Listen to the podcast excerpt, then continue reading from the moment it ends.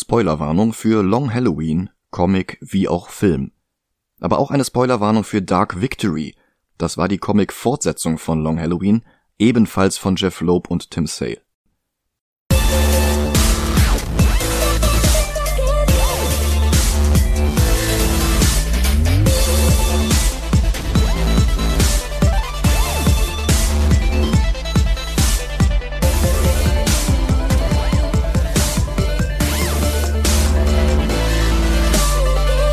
Hallo und willkommen zu Movie Gelantes.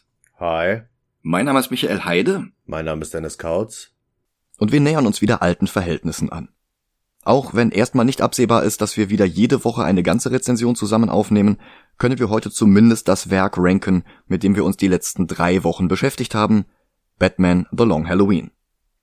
Vorher bespreche ich aber erst noch den zweiten Teil der Verfilmung, und zwar wie die letzten beiden Wochen alleine, Dennis hat zwar beide Filme gesehen, hat aber leider immer noch nicht mehr Zeit für die Aufnahme als für das Ranking nötig ist. Aber zunächst machen wir einmal da weiter, wo wir letzte Woche aufgehört hatten, nämlich am Ende des ersten Films. Dort hatte sich Drehbuchautor Tim Sheridan mit einem Paukenschlag vom Plot der Vorlage losgelöst.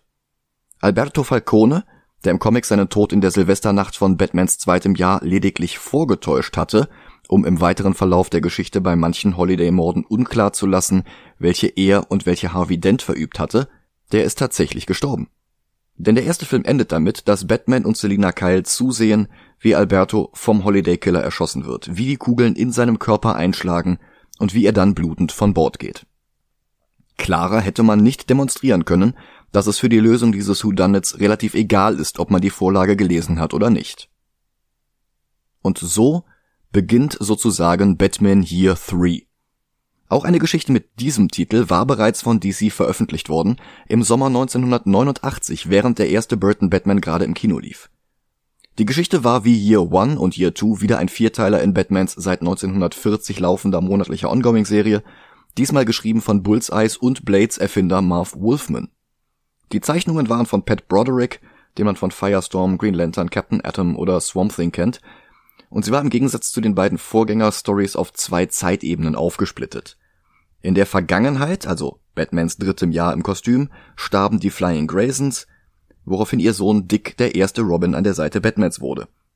In der Rahmenhandlung in der Gegenwart, also der Gegenwart von 89 hingegen, wurde Tim Drake eingeführt, der dritte Robin, wenn man Out-of-Continuity Comics ignorierte, wie den von uns bereits in Folge 69 besprochenen Dark Knight Returns oder die Parallelwelt Erde 2, über die ich letzte Woche ein paar Worte verloren habe, wo Batmans und Catwomans Tochter Helena vor ihrer Zeit als Huntress ebenfalls mal eine Zeit lang als Robin unterwegs war. Wobei Marv Wolfman selbst daran beteiligt gewesen war, diese Erde 2 Parallelwelt von der Bildfläche zu tilgen, denn er war der Autor von Crisis of Infinite Earths gewesen. Zeichner dabei war sein Teen Titans Partner George Paris gewesen, der für Year 3 die Cover gestaltet hatte. Mehr zu Paris möglichst bald, es brennt mir wirklich auf der Seele, ihm einen ordentlichen Nachruf zu geben, so wie ich es mit Neil Adams gemacht hatte, der eine Woche vor Paris verstorben war. In Jeff Lopes Version von Batmans drittem Jahr gibt es allerdings keinen Robin. Dessen Einführung musste auf Dark Victory warten, wo Lope und Sale einfach dieselbe Geschichte wie in Long Halloween noch einmal erzählten, sogar größtenteils mit denselben Figuren, bloß dass diesmal an den Feiertagen Cops getötet werden und keine Kriminellen. In der Comic-Version von Long Halloween wird der Januar einfach übersprungen. Den ihm zugewiesenen vermeintlichen Todesfall hatte es ja bereits am 31. Dezember gegeben. Alberto. Stattdessen beginnt das fünfte Heft jetzt erst sechs Wochen später am Valentinstag, wo Carmine Falcone das Grab seines Sohnes besucht, an dessen Geburtstag. Und ja, das könnte man theoretisch als weiteren Hinweis darauf verstehen, dass Alberto Falcone einer der Holiday Killer ist, aber mal ganz ehrlich, das ist kein Hinweis. Das ist an den Haaren herbeigezogener Unsinn. Der braucht keine Motivation für das Beschränken auf Feiertage, denn er übernimmt den Aspekt und die Identität des Holiday Killers ja lediglich von Gilda Dent, die das für Taten ihres Gatten Harvey hält und darum selbst mit dem Morden aufhört. Was Alberto aber wiederum nicht hatte wissen können. Ich habe mittlerweile wirklich schon genug darüber gesprochen, wie unbefriedigend und unlogisch die Auflösung im Comic ist. Und ich werde da im Laufe dieser Folge auch nochmal drauf zu sprechen kommen müssen. Später am Tag hat Bruce noch ein Date mit Selina Kyle. Sie ist es, die ihn zielstrebig zu Poison Ivy führt, ihr eine Rose abkauft und sie Bruce gibt, damit er sich daran sticht, was Ivy die Kontrolle über ihn gibt. Was der einzige Moment im Comic ist, wo Selina mit den anderen Bösen zusammenarbeitet, zumindest bis zu ihrem extrem plötzlichen Heel-Turn im Oktober. Mehr dazu später. Wobei sie dann dazwischen irgendwann überrascht ist, dass Ivy Bruce kontrolliert und sie ist es dann sogar, die die Ranken wieder von ihm entfernt und ihn wieder zu Sinnen kommen lässt. Was bedeuten würde, dass sie gar nicht wusste, dass es hier Ivy ist, der sie die Rose abgekauft hat, oder was diese Rose mit Bruce anstellen würde. Aber das wäre wieder ein viel zu großer Zufall. Bei Loeb ist es wirklich schwer zu sagen, was Zufall ist und was geplant und naja. Außerdem sterben am Valentinstag noch ein paar Gangster, diesmal sowohl welche aus der Falcone als auch welche aus der Maroney-Familie, und diesmal hinterlässt Holiday eine Pralinenschachtel. Rein zufällig exakt dieselbe Sorte, die auch Jim Gordon und Harvey Dent ihren Ehefrauen schenken. Red Herring Pralinen müssen in diesem Jahr in Gotham echt eine gute Werbekampagne gehabt haben. Albertos Beerdigungsfeier, wie in der Post-Credit-Szene des ersten Films, wird im Comic hingegen nicht gezeigt. Aber vermutlich genau wegen dieser Post-Credit-Szene spart sich der zweite Film ein Cold Open und eröffnet diesmal direkt mit einer Vorspannsequenz, die dieses Mal auch ausschließlich Artwork von Tim Sale reproduziert, ohne es mit animierten Szenen zu kontrastieren, wie beim ersten Teil. Ich vermute mal, dass es so leichter ist, beide Hälften später nochmal als einen einzigen zusammenhängenden Film zwei zu verwerten, so wie sie es ja auch bei Dark Knight Returns gemacht hatten. Der Film überspringt also Carmine Falcones Besuch am Grab seines Sohnes und außerdem das von mir erwähnte Date am Opernhaus. Und der Mord an den Mobstern wird nicht gezeigt, sondern bloß wie ihre Leichen gefunden werden. Und wie gesagt, der Comic lässt bis zum Ende offen, wer der Mörder in diesem Fall war. Gilda dürfte es nicht gewesen sein. Denn mit dem, was sie für den Mord an Alberto Falcone hält, geht sie ja davon aus, dass Harvey ihr den Staffelstab aus der Hand genommen hat und, ohne es mit ihr abgesprochen zu haben, weiter tötet. Und es ist nicht auszuschließen, dass er die Gangster tatsächlich erschossen hat, bevor er mit einer identischen Pralinenschachtel nach Hause zu Gilda geht. Dafür spricht, dass es der Februar ist, der zweite Monat des Jahres. Und Harveys Besessenheit mit dieser Zahl ist in seinen Dialogen schon vor der Säure ein unerträglich anstrengender Running Gag aus der Hölle. How do you do it being two people at once? Don't give it a second thought. Two for one. Naja, aber das würde bedeuten, dass Alberto, der die Vortäuschung seines Todes ja alleine eingefädelt hat, und Harvey, der weder Gilda noch Alberto als Holiday identifiziert hatte, nicht nur unabhängig voneinander auf die Idee gekommen wären, den ersten Holiday Killer zu beerben und an seiner Stelle weiterzumachen. Es würde bedeuten, dass Harvey nicht nur enormes Glück hatte, dass Gilda sich entschlossen hatte, nicht selbst am Valentinstag zuzuschlagen, sondern auch, dass Alberto im Februar nicht tötete. Wenn hingegen Alberto der Februar Holiday war, dann hätte er den kompletten Januar über festgestellt, dass Holiday 1 den Stunt an Silvester akzeptiert und offenbar dann auch aufgehört hat. Denn Gilda mordete ja nicht am Dreikönigstag, dem griechisch-orthodoxen Weihnachtsfest, oder am Martin Luther King Day. Dass Alberto dann am Valentinstag keine Konkurrenz von Holiday 1 bekommen hatte, wäre immer noch ein ziemlicher Glücksfall, aber nicht ganz so unglaubwürdig wie das Glück, das Harvey hätte haben müssen, um nicht am selben Tag wie zwei andere Holiday Killer zuzuschlagen. Und tatsächlich ist es ja sogar noch komplizierter. Denn wer den Comic gelesen hat, hat zwar gesehen, dass auf dem Schiff ein Sektglas und Konfetti als dem Feiertag entsprechende Requisite neben der Pistole zurückgelassen worden waren. Aber Albertos Tante Carla Vitti, also die Mutter von Halloween-Opfer Johnny, die den Schuss gehört und das sich rotfärbende Wasser bemerkt hatte, hat im Comic dann die vermeintliche Mordwaffe mit dem Nuki dran vom Tatort entfernt, weil sie Rache für ihren Sohn geschworen hat und dessen Mörder mit genau dieser Waffe erschießen will. Was das bedeutet, das hat sich Loeb aber offenbar gar nicht bewusst gemacht. Ohne die Präsenz der Waffe, die den Ort erst überhaupt zu einem Tatort macht, ist ein Sektglas nur ein Sektglas, keine Visitenkarte des Holiday Killers. Ohne die Waffe kann die Polizei Albertos Verschwinden überhaupt nicht dem Serienkiller zuordnen. Die einzige Person, die das kann, ist Carla. Und viel wichtiger, Harvey und Gilda die können es nämlich auch nicht.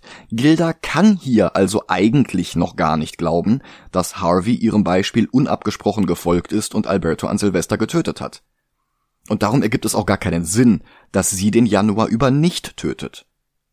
Sie muss eigentlich, basierend auf den Fakten, die ihr zur Verfügung stehen, davon ausgegangen sein, dass Albertos Tod am 31. Dezember ein Unfall war. Und dann ergibt es keinen Sinn, dass sie im Januar nicht mordet. Und Harvey kann erst recht nicht vorhersehen, dass der Holiday Killer, wer immer es ist, am Valentinstag nicht töten würde. Was es unwahrscheinlich macht, dass er auf die Idee kommt, die Sache selbst in die Hand zu nehmen. Also egal wie man es dreht und wendet, das geht alles überhaupt nicht auf. Das ist widersprüchlicher, unlogischer Nonsens. Und viel zu viele Puzzlesteine müssen völlig wahllos ineinander gefallen sein, damit der Plot funktioniert und alle individuellen Pläne der Mordenden reibungslos aufgehen, ohne dass sie sich dafür absprechen müssten. Also da ist eine Synchronizität erforderlich, die, die ist absolut unglaubwürdig. Die tatsächliche Erklärung für das Gelingen all dieser Pläne ohne eine Absprache ist natürlich einfach. Wären unterschiedliche Holiday Killers gleichzeitig an unterschiedlichen Orten in der Stadt oder schlimmer noch am selben Ort aktiv geworden, dann wäre das aufgefallen. Und dann hätte Jeff Loeb nicht weiterhin so tun können, als hätte es nur einen einzigen Killer gegeben. Dann wäre das Ende mit den mehreren Mordenden kein Twist mehr gewesen, und das war ihm wichtiger als ein absolutes Minimum an inhärenter Logik seiner Geschichte. Darum diese unfassbar praktischen Zufälle. Aber zurück zum Film. Dort lief ja sowieso alles etwas anders. Hier steht Bruce nach dem Vorspann bereits völlig unter der Kontrolle von Poison Ivy. Und das habe ich letzte Woche gar nicht angesprochen, aber auch bei ihr ist die visuelle Umsetzung ein Downgrade von Tim Sales Comicseiten. Schon in einem der Halloween Specials vor Long Halloween hatte er sie nämlich komplett redesigned. Mit einem unmenschlich weißen, grünlich schimmernden Hautton, der kurz darauf von den New Batman Adventures übernommen wurde, und die sonst so typischen feuerroten Haare und auch ihr Kostüm hatte er durch Unmengen an wuchernden Efeuranken ersetzt. Und genau diesen Look hatte Sale dann auch hier wieder aufgegriffen. Also das war schon ein massiver Bruch, aber es war auch ein enorm starkes Bild, das ihre enge Verbindung zur Pflanzenwelt hervorragend visualisierte. Was es umso bedauernswerter machte, dass davon in ihrer Charakterisierung überhaupt nichts übrig war. Da war sie nämlich darauf reduziert worden, auf eine Handlangerin von Carmine, der sie bezahlte damit sie Bruce Wayne dazu brachte, ihn doch noch das schmutzige Falcone-Geld waschen zu lassen. Im Comic über die Gotham Bank, im Film über die Wayne Foundation, das hatten wir letzte Woche schon besprochen. Im Film sieht sie aus wie immer, mit den üblichen roten Haaren und einem gewöhnlichen Hautton. Gesprochen wird sie von Katie Sackhoff, also Starbuck aus dem Battlestar Galactica Remake und Bo-Katan aus den Star Wars Serien.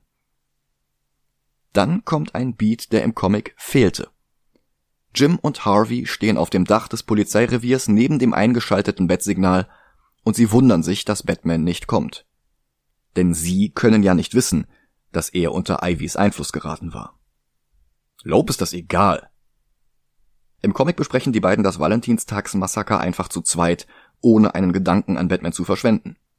Sie verdächtigen kurz Bruce Wayne, von Carmine gekauft worden zu sein, weil sie nichts von Poison Ivys Einfluss wissen Lob scheint es zu genügen, dass wir hier draußen außerhalb der Geschichte wissen, dass Bruce gerade anderweitig beschäftigt ist und alles andere ist ihm egal. Also geht er nie darauf ein, ob Gordon und Harvey in all der Zeit Batman nicht vermissen. Der Film hingegen schon. Und er beantwortet noch eine weitere Frage, die Loeb sich nie gestellt hat. Wenn Ivy Bruce wirklich wochenlang wie ein Puppenspieler steuert, was ist dann in all der Zeit mit Alfred? Loeb vergisst einfach, dass es den Butler gibt. Der Film hingegen stellt klar, dass Ivy auch ihn mit ihren Ranken bezirzt hat. Weiter geht es im März und auf Jeff Lopes nur auf den ersten Blick clevere Idee, Poison Ivys Grün komplett willkürlich mit der traditionellen Farbe des St. Patrick's Day aufeinanderfallen zu lassen, geht der Film zum Glück auch nicht ein. Stattdessen sterben einfach die nächsten Gangster. Und auch hier zeigt der Film nicht die Tat selbst, sondern nur, wie die Leichen gefunden werden von Carmine selbst und nicht wie im Comic von seiner Tochter Sophia, aber zu der komme ich gleich noch. Die nächste Auslassung sollte mich eigentlich verärgern, aber das ist nicht der Fall. Denn es geht um den Riddler. Lopes Vorstellung von April Fool's Day war den Riddler als völlig inkompetenten Vollhonk zu präsentieren, der von Falcone angeheuert wird, die Identität von Holiday herauszufinden. Und obwohl ihm das Detail auffällt, dass die Mordwaffe häufig von Frauen gekauft wird, tippt er auf Catwoman, Salma Roney, Carla Viti und sogar Carmine Falcone selbst, den Mann, der ihn angeheuert hat. Woraufhin der lacht und ihn rauswirft. Draußen lauert Nigma dann der Holiday Killer auf und der schießt, wohlgemerkt mit seiner futzekleinen Winzpistole, in die für gewöhnlich nicht mehr als zehn Kugeln passen. Und er schießt 50 Schuss um Riddler herum. Also wie so eine Looney Tunes Nummer, also Wiley Coyote oder sowas. Für über 50 Schuss müsste Holiday also fünfmal nachladen und sehr oft sehr perfekt zielen, während Riddler einfach weiter regungslos da steht. Das ist keine Maschinenpistole, mit der man in Filmen ja gerne schon mal so bratatatatatat macht. Sie zeigen halt wirklich, das ist diese kleine 22er mit dem Schnuller als Schalldämpfer. Und damit wird 50 Mal um Riddler herumgeschossen. Das ist absoluter Unfug. Und Harvey hätte für diesen Quatsch gar kein Motiv und Gilda auch nicht. Alberto auch nicht. Aber einer muss es ja gewesen sein. Und Alberto scheint mir hier der sicherste Kandidat, was dann auch schon der zweite Feiertag wäre, an dem Alberto niemanden umbringt, sondern einfach nur einen Stunt macht. Und auch hier hätte er dann Glück, dass Harvey oder Gilda nicht gleichzeitig auf die Idee gekommen sind, selbst an dem Tag Holiday zu spielen. Also darum bin ich auch froh, dass der 1. April im Film fehlt. Dort ist es einfach der Zeitpunkt, an dem Catwoman Bruce von Ivys Botanik befreit, was im Comic schon im März passiert war. Aber sonst kann Ivy auch nichts bei Loeb. Das meine ich nicht nur in Long Halloween. In Dark Victory versucht sie exakt denselben Trick bei Harvey Dent, aber erfolglos. Und in Hush versucht sie exakt denselben Trick bei Superman und das klappt. Vorübergehend zumindest. Und dafür brauchte sie nicht mal eine Black Mercy. Bruce verschärft sich im Comic danach auf Harvey Dent als Person in Holidays Mantel, weil er bei Loeb halt wirklich ein grottenschlechter Detektiv ist, außer natürlich, wenn er ausnutzen kann, dass gewöhnliche Nägel aus dem Baumarkt plötzlich Seriennummern haben. Sheridan erspart uns diesen ganzen Murks. Da besiegt Catwoman Poison Ivy, Bruce und Alfred kommen wieder zu sich, und dann haben wir auch schon Mai. Muttertag. Gordon und Dent finden den Waffenhändler der in der Filmversion nur eine einzige Person mit den Mordwaffen ausgestattet hat, die Holiday am Tatort hinterlässt, was sehr viel glaubwürdiger ist als der Unfug im Comic. Apropos Unfug im Comic. Ich hatte ja schon in der vorletzten Folge erwähnt, dass Scarecrow bei Loeb die völlig absurde Eigenschaft hat, ständig Kinderlieder und Abzellreime und sowas vor sich hinzuplappern. Ich habe mittlerweile mal recherchiert, das hatte die Erde 2 Version aus dem Golden Age ein oder zweimal gemacht und dann nie wieder. Und der moderne Scarecrow, der seit den 60ern Dutzende von Auftritten hatte, hatte da ohnehin nie mit angefangen. Aber Loeb brauchte noch etwas, um das Muttertagsheft zu füllen, und darum erfand er jetzt auch noch hinzu, dass Jonathan Crane als Kind seine Mutter getötet hatte, an Muttertag. Was dem etablierten Kanon widersprach, dort hatte Crane nämlich erst mit 18 Jahren getötet, und zwar indem er den Autounfall eines Mitschülers verursachte. Aber weil Loeb und Sale offenbar fest entschlossen waren, alle Schurken aus den vorangegangenen Halloween-Specials in Long Halloween noch einmal auftauchen zu lassen, bricht Scarecrow jetzt an Muttertag aus Arkham aus, damit er Bruce mit seinem Toxin jetzt einen weiteren Flashback zum Tod seiner Eltern geben kann. Denn ohne Crime Alley und ohne Erwähnung der Perlenkette ist es keine Frank Miller Pastiche. Und Batman darf nicht Geschichten am Beginn seiner Karriere erleben, ohne dass er komplett inkompetent durch die Gegend stümpern muss und sich unmittelbar nach der monatelangen Kontrolle durch Ivy direkt von seinem nächsten Gegner mental manipulieren lässt. Der Film übernimmt den ganzen Scarecrow-Quatsch, gibt uns aber wenigstens auch noch eine verspielte Albtraumsequenz, in der wir zusammen mit Batman das sehen, was er sieht. Nämlich eine morbide, in Rot getauchte Albtraumwelt. Und der Film macht jetzt denselben Trick wie Burton und Sam Hamm in Batman 89. Er zeigt uns ein Paar mit ihrem Sohn, die nach dem Kino durch die Crime Alley abkürzen wollen und wir sollen es jetzt für die Waynes halten, aber tatsächlich sind das einfach irgendwelche Randos. Und ihnen tritt kein Gangster entgegen, sondern Batman, der sich unter dem Einfluss von Scarecrows Gas in die Erinnerung an den Tod seiner Eltern hineingesteigert hat. Und es ist schon wieder Catwoman, die ihn rettet. Und Bruce halluziniert immer noch und hält sie für seine Mutter. Dann ist es auch schon Vatertag und der Film führt jetzt endlich Sophia Gigante Falcone ein, die Tochter von Carmine und somit Schwester von Alberto. Sie ist die aufbrausende rechte Hand ihres Vaters, also die Rolle, die Sonny Corleone im Paten hatte. Ich weiß nicht, ob ihr Name die weibliche Version von Sonny sein soll, Sophia, oder ob es eine Anspielung auf die Tochter von Francis Ford Coppola ist, die im dritten Teil vom Paten sehr schlecht eine der Hauptrollen spielte, bevor sie in die Fußstapfen ihres Vaters trat und selbst eine Karriere als ausgezeichnete Regisseurin begann. Sophia Gigante Falcone war im Comic schon im Februar aus Blackgate entlassen worden. Da hatte sie gesessen, weil sie für Salma Roney den Kopf hingehalten hatte. Die beiden lieben sich nämlich. Sie war es im Comic auch, die die Leichen im März und im Mai fand. Und in Dark Victory ist ihre Rolle dann sogar noch größer oder vielleicht besser gigantischer. Denn sie stellte sich dort als der Hangman Killer heraus, aber mehr dazu später. Die Filmversion führt sie erst am Vatertag ein. Sie wird gesprochen von Layla Bursins aus Amphibia, aber ihre Rolle ist hier so klein, dass sie nicht mal bei einem Debüt aufgeführt wird. Dafür ist sie im Film für Scarecrows Ausbruch aus Arkham verantwortlich gewesen. Im Auftrag ihres Vaters. Und danach will er sie aus seinen Geschäften heraushalten. Er will nicht, dass man glaubt, dass er sie als seine Nachfolgerin aufbaut. Das würde implizieren, dass er sich selbst nicht mehr zutraut, Gotham zu beherrschen. Und warum sollten ihm das dann andere zutrauen?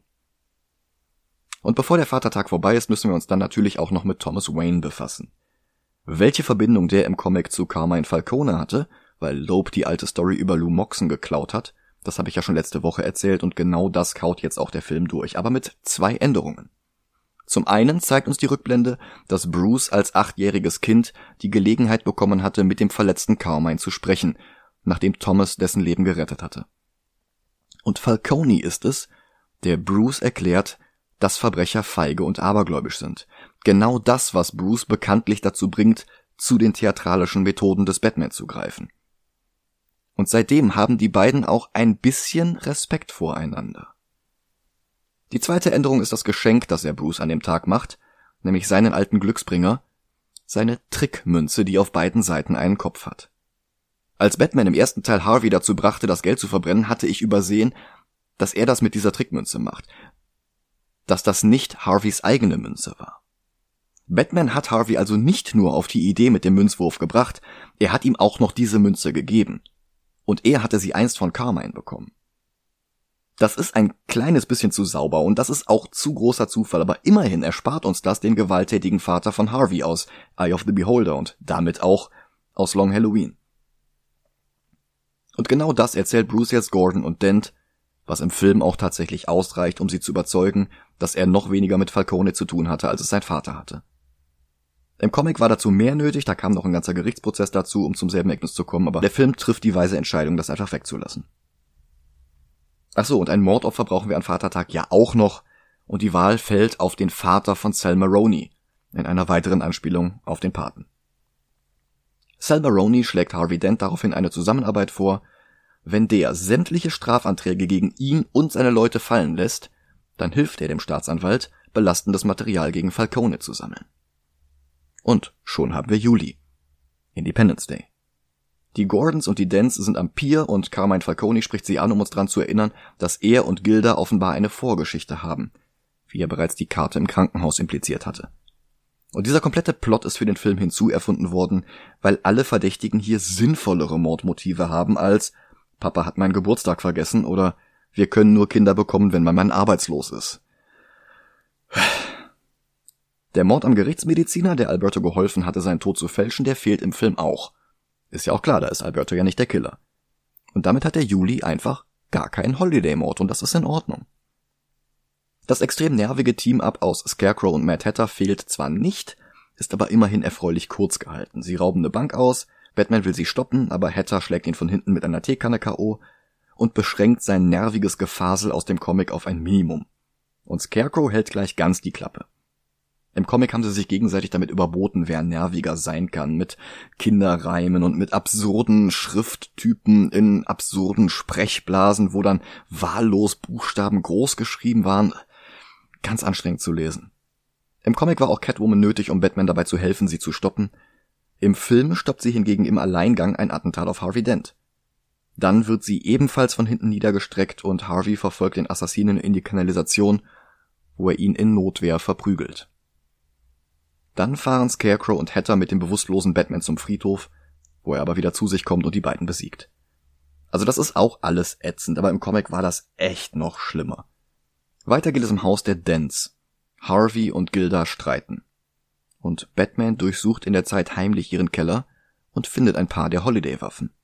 Und auch das war im Comic anders, da hatte Gilda eine der Waffen gefunden und im Versuch, ihre Theorie zu überprüfen, dass Harvey ihrem Vorbild folgend der zweite Holiday Killer ist, fragt sie ihn, wo die Waffe herkommt und er sagt, das ist Beweismaterial, das er für seine Arbeit braucht. Was sie dann insgeheim als schlagendes Argument dafür deutet, dass er tatsächlich seit Silvester in ihre Fußstapfen tritt. Wobei er eigentlich mit anderen Baustellen beschäftigt ist, denn er hat begonnen, eine Stimme in seinem Kopf zu hören. Dann die Szene im Gerichtssaal, die wir auch schon in Batman Forever und in The Dark Knight gesehen haben, wobei es dort dann ja etwas anders ablief. Maroney macht sich über Dent lustig. Er hatte nie wirklich vorgehabt, gegen Falcone auszusagen, und stattdessen schüttet er jetzt Harvey die Säure ins Gesicht. Das ist im Grunde wie im Comic, obwohl Loeb keinen Grund dafür nennen kann, warum sich Maroney überhaupt die Mühe macht, wenn er Harvey die Säure ja auch in dessen eigenem Büro ins Gesicht hätte schütten können, wo er sich ja vorhin mit ihm getroffen hatte. Auch hier wieder zwei Abweichungen. Im Comic war Bruce verkleidet mit im Gerichtssaal, als es passierte, weil Loeb einfach die komplette Szene aus Eye of the Beholder übernommen hatte. Er ist aber zu weit weg, um Harvey zu helfen. Im Film trifft sich Batman mit Gordon auf dem Dach, als es passiert, weil er ihm die Pistolen aus dem Keller der Dents zeigen will. Und der Film hat außerdem noch ein Motiv für Sal Maroney, das hinausgeht über er hatte Dent im Golden Age die Suppe ins Gesicht geschüttet, also macht er das hier auch halt die Klappe. Denn wie Batman glaubt auch Film Maroney, dass Harvey der Holiday Killer ist und somit seinen Vater auf dem Gewissen hat. Was im Comic einfach so passiert, ist im Film ausdrücklich Rache an der falschen Person. Aber so oder so, die Säure frisst sich durch Harveys Haut, die Ärzte können nicht viel retten, und seine hässliche Gesichtshälfte ist ab jetzt die physische Manifestation seiner dissoziativen Identitätsstörung, auch wenn sie zu diesem Zeitpunkt noch unter Bandagen verborgen bleibt. Er fängt jetzt an, mit der Stimme aus seinem Kopf Selbstgespräche zu führen. Und er flieht aus dem Krankenhaus. Zum Glück fehlt dann der peinliche Witz aus dem Comic, in dem ein Arzt auf die wartende Gilda Dent im Flur zugeht und sagt, I'm sorry, your husband is gone. Und als sie zu trauern beginnt, weil sie völlig begründet glaubt, dass er ihr gerade vom Tod ihres Mannes erzählt hatte, da stellt sich heraus, dass er nur meinte, dass Harvey durch das Fenster geflohen ist. You son of a bitch! I hate this doctor! Falcone lockt Harvey dann in eine Falle, weil auch er glaubt, dass Dent Holiday ist und weil auch er Rache will, nämlich für Alberto. Auch das ist eine Erfindung für den Film. Im Comic transportiert Dent stattdessen sein gesamtes Büro in die Kanalisation und vermutlich nicht auf einen Schlag, und dann gründet er da unten eine WG mit Solomon Grundy. Und nein, das ist kein schlechter Witz, das passiert bei Loeb wirklich genauso. Hier tötet Dent Falconis Männer einen nach dem anderen. Selbst über den Punkt der Notwehr hinaus bricht er einem noch das Genick und wird dann in die Kanalisation gezogen. Das ist ein sehr viel greifbarer Point of No Return für Harvey. Vor allem dank des Setup in Teil 1, wo er ja erst gezögert hatte, das Geld zu verbrennen, weil das schon ein Bruch des Gesetzes gewesen wäre. Und danach wäre er nicht besser als die Verbrecher. Was muss es dann erst mit seinem ohnehin schon angeknacksten Geisteszustand machen, hier mehrere Leben zu beenden? Im Comic ist dieser Ehrenkodex nicht so deutlich ausgearbeitet, sonst würde ja auch gar nicht in Frage kommen, dass Harvey vor seiner Begegnung mit der Säure auch nur einen einzigen Holiday-Mord hätte begehen können.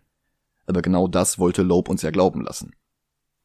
Trotzdem finde ich eine saubere Trennung in einen Harvey mit unbefleckter weißer Weste und einen Two-Face, der den Rubicon überschritten hat und nie wieder zurück können wird, um einiges angenehmer. Sheridan anscheinend auch. Ich meine, Two-Face ist ohnehin eine Figur, die durch diese Symmetrie geprägt ist, da finde ich es einfach ein schöneres Muster. Ja, in vielen Darstellungen, nicht zuletzt in Eye of the Beholder oder auch in seinem Origin-Zweiteiler in Batman the Animated Series, der als Bonusmaterial mit auf der Blu-ray von Long Halloween 2 enthalten ist, da hat Harveys dunkle Seite vorher schon einen gewissen Einfluss auf seine Handlungen. Aber hinterher ist er ja auch nicht hoffnungslos verloren. Allein über den Münzwurf kommt ja durchaus hin und wieder nochmal seine gute Seite durch. Vielleicht ist das auch ein Grund, warum ich kein Freund von Geschichten bin, in denen er körperlich und scheinbar auch geistig geheilt wird, wie zum Beispiel in Dark Knight Returns, und dann wieder einen Rückfall hat. Weil das diese saubere Trennung in vor der Säure und nach der Säure zu sehr verkompliziert. Wenn man da erstmal mit zwischen entstellendem Unfall 1 und entstellendem Unfall 2 präzisieren muss, ist diese ganze klare Dichotomie einfach ruiniert. Aber zurück zur Handlung. Es ist August Und das hatte Jeff Loeb damals vor ein kleines Problem gestellt. Er hatte sich nämlich trotz Fake-Out an Silvester und 1. April sehr darauf versteift, Holiday wirklich in jedem Heft der 13-teiligen Serie einmal zuschlagen zu lassen, an jeweils einem Feiertag, der jeweils einem Monat zugeordnet war. Aber 1975 wurde in den meisten US-Staaten damit aufgehört, Japans Kapitulation im Zweiten Weltkrieg am 8. August zu feiern, und auf den Women's Equality Day am 26. August scheint Loeb keinen Wert zu legen, also pfuschte er bei der von ihm selbst aufgestellten Regel und er fand einfach einen Feiertag hinzu. Weswegen Carmine Falcone im August seinen Geburtstag feiert, damit Holiday überhaupt in dem Monat zuschlagen und Carla Viti töten kann, die kurz davor war, das Geheimnis hinter Albertus Verschwinden und dem Tod des Gerichtsmediziners aufzuklären. Nichtsdestotrotz macht es die Serie etwas unsauber. Und das machen nicht zuletzt die Kapitelüberschriften deutlich. Bis hierhin war jedes Heft nach dem Feiertag benannt, an dem es vorrangig spielte. Halloween, Thanksgiving, Christmas und so weiter. Heft 11, das im August spielt, heißt dann aber Roman Holiday. Eine Anspielung auf den gleichnamigen Film mit Audrey Hepburn und Gregory Peck. Im deutschsprachigen Raum heißt er Ein Herz und eine Krone. Das wäre durchaus eine gute Kapitelüberschrift, wenn die anderen nicht die Regelmäßigkeit etabliert hätten, einfach wie Feiertage zu heißen. Also vielleicht habe ich einfach nur eine Zwangsstörung, aber mir missfällt das so sehr, dass Loeb selbst diese Regelmäßigkeit einführt, um sie dann völlig unnötig zu brechen. Darum begrüße ich auch, dass Sheridan das einfach von Anfang an nicht so rigide durchgezogen hat wie Loeb. Durch das Wegfallen des Riddler-Plots im April und das Verzichten auf den Mord am Gerichtsmediziner im Juli mordet Holiday im Film halt einfach nur an den Tagen, an denen es ohnehin in den Kram passt. Wobei Carmines Geburtstag trotzdem im Film auftaucht, bloß hinter Harveys Heel-Turn verlegt. Und auch hier stirbt Carla Viti an dem Tag. Dann sucht Batman Gilda auf, auf der Suche nach Harvey. Im Comic findet er hier einen weiteren Red Herring, nämlich Metallspäne auf Harveys Werkbank im Keller, was Batman korrekt als die Überreste identifiziert, die beim Abfeilen der Seriennummern der Mordwaffen entstanden sind. Aber leider muss Batman bei Loeb ein so schlechter Detektiv sein, dass er immer noch nicht auf Gilda als Verdächtige kommt, weil wir sonst eine Chance hätten, auf Gilda als Verdächtige zu kommen. Und dann könnte Loeb uns ihr Geständnis am Ende nicht mehr als Twist präsentieren. Überhaupt fehlt dieser Werkzeugkeller im Film, fällt mir gerade auf. Aber das war auch nur wieder ein weiteres Element, das Loeb schon wieder woanders geklaut hatte, nämlich beim Harrison Ford Thriller aus Mangel an Beweisen. Da ist übrigens der Two-Face Fanblog About Faces draufgekommen, das habe ich nicht selbst gemerkt. Bei Sheridan redet Batman nur kurz mit Gilda, findet keine Spur und fährt dann nach Arkham, um Calendar Man zu verhören. Vielleicht weiß der ja, wo Harvey steckt. Der ist nach dem Kampf gegen Falconis Leute tatsächlich in der Kanalisation bei Grundy gelandet.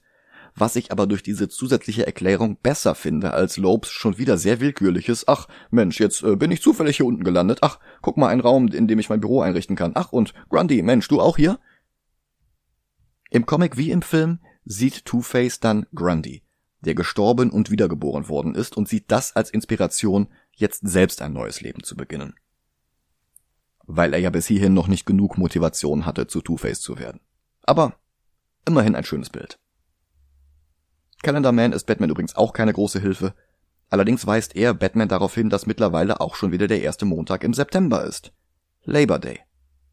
Der Rest ihres Gesprächs läuft im Grunde wie im Comic bloß dass Calendar Man dieses Pronomenspielchen bleiben lässt, weil Holiday im Film ja nur eine Einzelperson ist.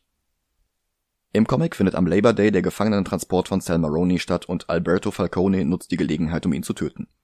Dabei wird er dann auch als Holiday enttarnt und festgenommen. Was im Film natürlich nicht geht. Hier wird Maroni von Grundy befreit, der für Two-Face arbeitet. Gordon will Two-Face für die Holiday-Morde festnehmen, weil die Mordwaffen in seinem Keller gefunden wurden womit Harvey dann als erstes darauf kommt, wer in der Filmversion hinter Holiday steckt, nämlich seine Frau Gilda. Und zwar als Einzeltäterin. Das ist eine so viel bessere Erklärung als dieser komplette Nonsens im Comic. Two-Face hält Maroney immer noch im Beisein von Gordon eine Waffe an den Kopf und will seine Münze werfen.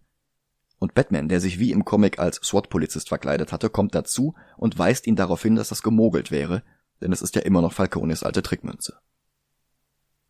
Und in diesem Moment wird Maroney dann jetzt doch noch erschossen von Gilda im Holiday-Outfit und sie kann fliehen, weil Batman und Gordon mit Two-Face und Grundy beschäftigt sind. Dann ist wieder Halloween weil der Film keine Zeit verschwendet mit Albertos Geständnis, auch für die Morde, die Gilda begangen hatte, damit wir uns hinterher noch überraschen lassen können, kann Sheridan direkt zum Showdown übergehen. Gilda wird von der Polizei bewacht, nicht weil sie sie für schuldig halten, sondern als Personenschutz. Sie glauben immer noch, dass Harvey Holiday ist, dass er es die ganze Zeit war und dass er vielleicht Halloween nutzen könnte, um Gilda zu töten. Stattdessen hat Harvey aber ein anderes Ziel. Er bricht in Arkham ein, um die Insassen zu befreien. Dann switcht die Verfilmung wieder ein paar Szenen herum. Im Comic war Batman schon an Labor Day bei Carmine Falcone aufgetaucht, als Teil seiner Suche nach Harvey. Im Film kommt diese Konfrontation erst jetzt, und die Szene ist etwas anders als bei Loeb. Noch gleich ist der Beginn der Szene, wo Falcone sagt, dass das letzte Jahr von vielen The Long Halloween genannt wird. Ich it, ich it. Aber wo Comic Falcone Batman nur Vorwürfe macht, dass er und die Polizei Holiday absichtlich nicht aufgehalten haben, weil ja nur Gangster gestorben sind, da ist die Unterhaltung im Film ruhiger und neutraler. Noch immer halten alle Harvey für den Holiday Killer, aber Batman stellt zum ersten Mal die richtige Frage. Welchen Grund sollte Harvey gehabt haben, Alberto zu töten? Ja, er war der Sohn von Carmine, aber er war aus allen Geschäften herausgehalten worden. Und Falcone hat keine Antwort. Er wünscht sich nur, er hätte seinem Sohn ein besserer Vater sein können. Dann richtet Falcone eine Waffe auf Batman, aber Catwoman geht dazwischen und Batman verschwindet mit ihr. Im Comic war sie nicht Teil der Szene, sondern hatte ihn nur aus der Ferne beobachtet, aber auch hier unterhalten sie sich dann danach. Und die Verfilmung greift jetzt schon Elemente aus Dark Victory auf, die in Long Halloween nur angedeutet worden waren. Dass nämlich Selina von Falcone besessen ist, weil sie sein uneheliches Kind ist. Darum hatte sie auch Alberto in der Silvesternacht abgewiesen. Ein Redcon, den Loeb ausnahmsweise mal nicht woanders geklaut hat. Eigentlich waren Selinas Eltern als Brian und Maria Kyle etabliert gewesen, aber so wie Jeff Jones oder J.J. Abrams ständig alle Figuren miteinander für verwandt oder sonst wie zusammenhängend erklären müssen, weil die beiden nicht verstehen, dass es ein fiktives Universum kleiner macht, alles auf eine kleine Handvoll Personen zurückzuführen, so musste auch Loeb hier Selina zu Falcones Tochter machen. Und das haben die Comics nach ein paar Jahren schnell wieder geändert. Da ist Selinas Vater jetzt zwar auch ein alter Gangsterboss, aber nicht Falcone, sondern Rex Calabrese. Das gibt ihr dieselbe Motivation, aber sie ist jetzt nicht mehr direkt mit Falcone verwandt und damit gleich auch mit einem der Holiday Killer und mit dem Hangman Killer aus Dark Victory. Und auch eine andere Unterhaltung aus Dark Victory fließt hier mit ein, nämlich die, in der Batman sich dafür bedankt, dass sie ihn vor Poison Ivys und Scarecrows Giften gerettet hat. Dann werden wir mit einer Explosion wieder in die Gegenwart gerissen, denn jetzt erfahren wir, warum Harvey die ganzen Leute aus Arkham befreit hat. Im Comic war es, um einfach nur mit ihnen zusammen in Falconis Wohnung aufzutauchen und ihn als letzten Holiday-Mord an Halloween hinzurichten. Da war dann sogar Pinguin dabei, der vorher im ganzen Comic keine Rolle gespielt hatte. Und auch Catwoman, die plötzlich ebenfalls auf der Seite von Joker und Scarecrow und Grundy und Hatter und Ivy und Two-Face stand.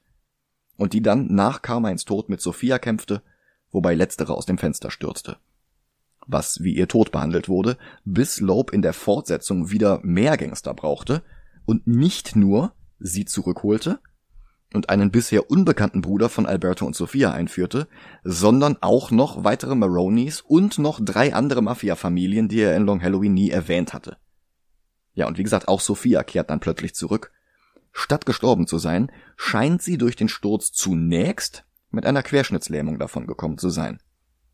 Und obwohl sie wirklich glaubwürdige emotionale Ausbrüche hat, weil sie nicht mehr alleine auf die Toilette gehen kann, weil sie ein kleines Metallgerüst braucht, das ihren jetzt kahlen Kopf aufrecht hält, und obwohl Joker sie sogar an einem Punkt mit einer Pistole bedroht, und sie sich trotzdem nicht bewegt, um ihr Leben zu retten, dabei waren nicht mal Zeugen anwesend.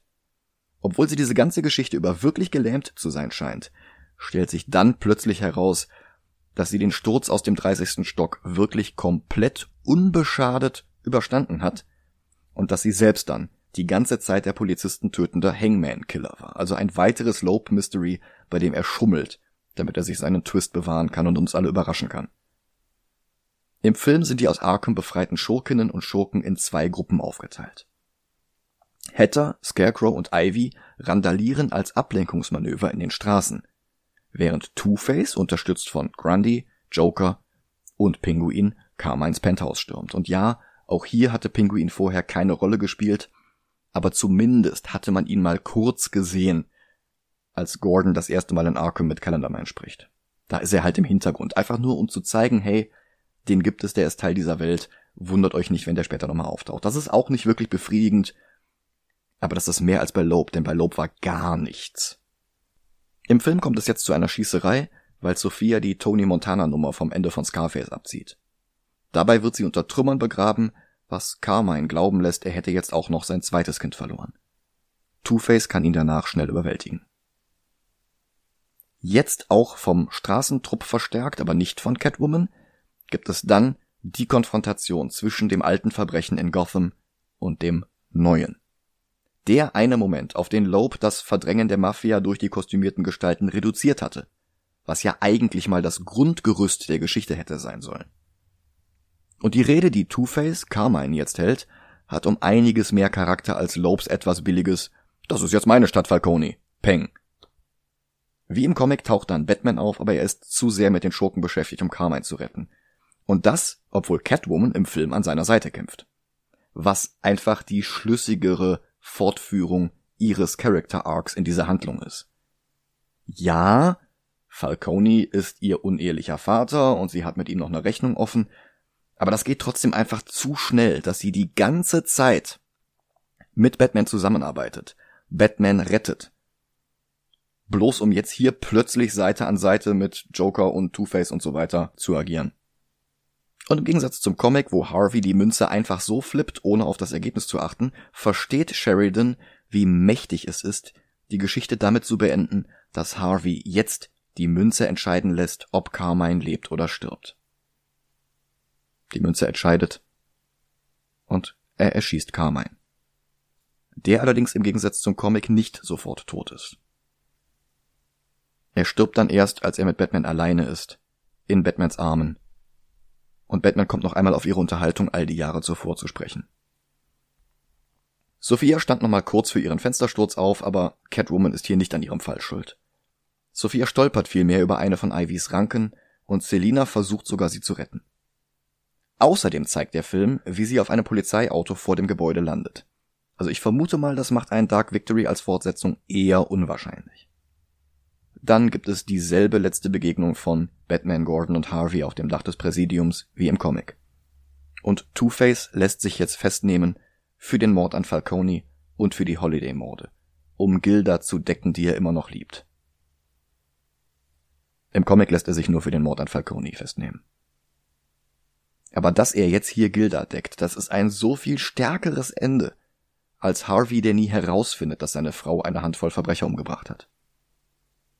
Wie im Comic hält sie dann auch im Film ihren Monolog beim Verbrennen des Holiday-Mantels.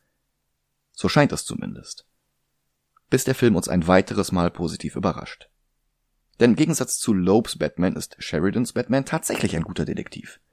Sie redet nicht durch die vierte Wand hindurch mit uns, sondern mit ihm, weil er sie konfrontiert hat, weil er ihr Geheimnis herausgefunden hat. Er hatte ja gesehen, dass Harvey für den Mord an Maroney ein Alibi hatte, somit konnte er nicht Holiday sein. Warum sonst sollte er also die Morde gestehen, außer um die Person zu schützen, die er liebt? Und wir erfahren jetzt auch noch einmal eine Zusammenfassung ihres über die letzten knapp drei Stunden angedeuteten Motivs. Sie und Alberto waren ein Paar gewesen, aber Carmine stand ihrem Glück im Wege. Er hat ihr sogar eine Abtreibung gegen ihren Willen verpasst und sein Enkelkind daran gehindert, geboren werden zu können. Und das ist um einiges grausamer. Man könnte auch sagen unnötig grausam aber zumindest ist es mehr als ihr sehr, sehr dünnes Motiv bei Loeb. Batman nimmt sie allerdings nicht fest. Ihm genügt ihr Wort, dass Holiday nie wieder töten wird. Und das Spiegelbild zum I Believe in Gotham City ist im Film nicht Gildas I Believe in Harvey Dent, sondern Batmans Harvey Believed in Me. Und auch das finde ich sehr viel stärker. Dann gibt es noch einen Epilog in Wayne Manor, wo es an der Tür klingelt. Es ist ja immer noch Halloween. Und es ist ein kleines Kind, verkleidet als Batman. Und das gibt Bruce das Gefühl, trotz allem auf dem richtigen Weg zu sein. Eine Post-Credits-Szene gibt es auch noch. Es klingelt ein weiteres Mal, aber diesmal sind es keine Kinder, sondern Flash und Green Arrow. Alfred bleibt stoisch und wendet sich bloß an Bruce. It's for you, Sir. Und damit geht ein sehr, sehr langes Halloween endlich zu Ende. Und auch Dennis ist jetzt wieder bei mir. Hallo Dennis. Hi. Dann lass uns das Ding mal ranken. Ja. Von den zwei bisherigen Two-Face-Stories auf der Liste fand ich Forever unterhaltsamer Ja. Und Dark Knight war handwerklich ein deutlich stärkerer Film. Also ich würde sagen unter The Dark Knight. Ähm, Ach, krass. Da siehst du, da sind wir wieder komplett anderer Meinung. Weil ich fand den tausendmal geiler als Batman Year One. geiler als Year One. Ja. Holy shit. Ich finde, der kommt irgendwo an äh, Batman Mask of the Phantasm ran. Uh. Hm. Okay, das ist schon wieder sehr, sehr, sehr krass. Okay. Ähm, also der Film ist halt sehr viel besser als der Comic und der Comic wird von allen sehr, sehr gehypt, was ich überhaupt nicht nachvollziehen kann, weil, naja, die eklatanten Schwächen habe ich jetzt drei Stunden lang aufgezählt. Hm. Schneideraum Micha hier und an dieser Stelle habe ich Dennis ein paar von den Änderungen zwischen Comic und Film erklärt, die ich euch jetzt die letzten drei Folgen über aufgezählt hatte. Deshalb ist das Unsinn, das hier nochmal zu wiederholen. Ich habe erst überlegt, das irgendwie zusammenzuschneiden, damit Dennis noch ein bisschen mehr Präsenz in dieser Folge hat, aber der hat halt wieder fast nichts gesagt und von daher war das dann auch irrelevant. Ähm, während der Erzählung ist mir dann allerdings auch noch aufgefallen, dass es quasi das, das Gegenteil von Watchmen ist. Watchmen hatten wir dafür bestraft, dass es Änderungen gegenüber dem Comic gemacht hat, die das Werk schlechter gemacht haben und vor allen Dingen nicht verstanden haben. Long Halloween hat Änderungen gemacht, die das Werk verstanden haben, aber dann besser gemacht haben. An der Stelle steigen wir jetzt wieder in unsere Unterhaltung. Bei allen positiven Änderungen gegenüber der Comic-Version von Long Halloween, der Film brauchte halt trotzdem noch drei Stunden, um zu Potte zu kommen. Okay, können wir den bitte unter The Dark Knight ranken? So wie du es am Anfang gesagt hast. Ähm, also unter Dark Knight über Daredevil. Ja, ist okay. Ja. Ja, ist okay. Mhm. Ähm, also hätten wir einen neuen Platz 71. Ja. Dann ähm, hören wir uns nächste Woche wieder. Dann haben wir Vatertag. Und welcher Film böte sich da besser an als Guardians of the Galaxy 2? Mhm. Ich bedanke mich fürs Zuhören. Ich bedanke mich für eure Geduld, ähm, auch mit unseren widrigen Umständen in den letzten drei Episoden. Ähm, ja. Nächste Woche hören wir uns wieder. Bis dahin. Macht's gut. Ciao, ciao.